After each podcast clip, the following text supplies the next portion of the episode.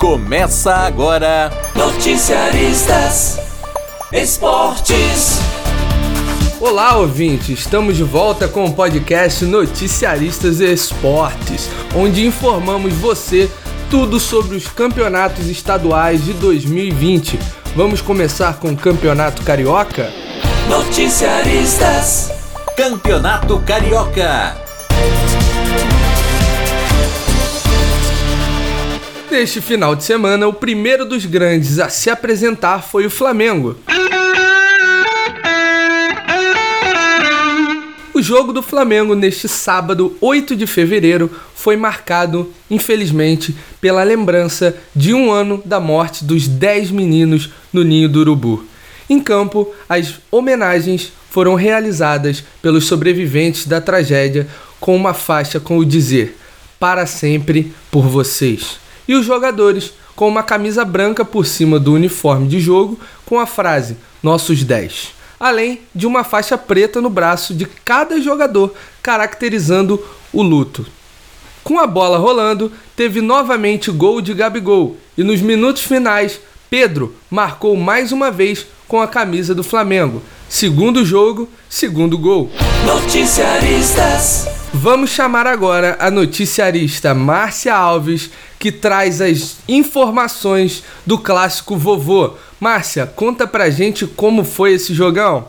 Márcia Alves. Olá, Ícaro Brum. Olá, ouvinte. Vamos falar de clássico vovô. Um público presente de pouco mais de 14.096 torcedores que foram ao Maracanã neste domingo, pela sexta rodada da Taça Guanabara, viu o Fluminense vencer o Botafogo, já eliminado pelo placar de 3 a 0. Com dois gols de Nenê e um de Wellington Silva, cria de Xerém, que volta ao tricolor depois de duas temporadas emprestados ao Internacional. Nenê foi o nome da partida. Marcou dois gols nos primeiros 20 minutos do primeiro tempo primeiro gol saiu aos 9 minutos com o cruzamento do lateral Gilberto. Nenê pegou de primeira e abriu o placar.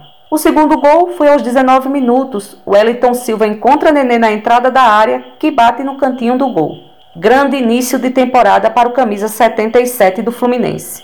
O terceiro gol foi aqueles de videogame. Egídio faz tabela com Marcos Paulo e cruza rasteiro na medida para Wellington Silva finalizar. O técnico Aldair Helman, em sua coletiva após a partida, falou que gostou bastante da atuação do Fluminense no clássico. Ressaltou a coletividade do time, que está muito forte e que chegou muito próximo de uma nota 10. Citou que o time atingiu um alto nível em todos os sentidos, mental, físico e coletivo. Com esse resultado, o Fluminense garantiu a primeira colocação do grupo B, com 15 pontos, e também o primeiro lugar na classificação geral da Taça Guanabara. Sendo assim, o tricolor vai enfrentar o Flamengo, que terminou em segundo lugar no grupo A com 13 pontos. A partida será na próxima quarta-feira e o tricolor tem a vantagem do empate por ter sido líder do seu grupo. Essas foram as informações do Fluminense para o Noticiaristas Esportes. Agora eu volto com você, Ícaro. Noticiaristas Ícaro Brum. Muito obrigado pelas informações, Márcia Alves.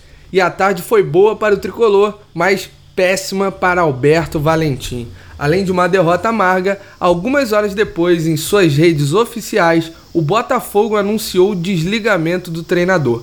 O auxiliar comanda o time até a diretoria anunciar o novo treinador. E o Vasco voltou a vencer.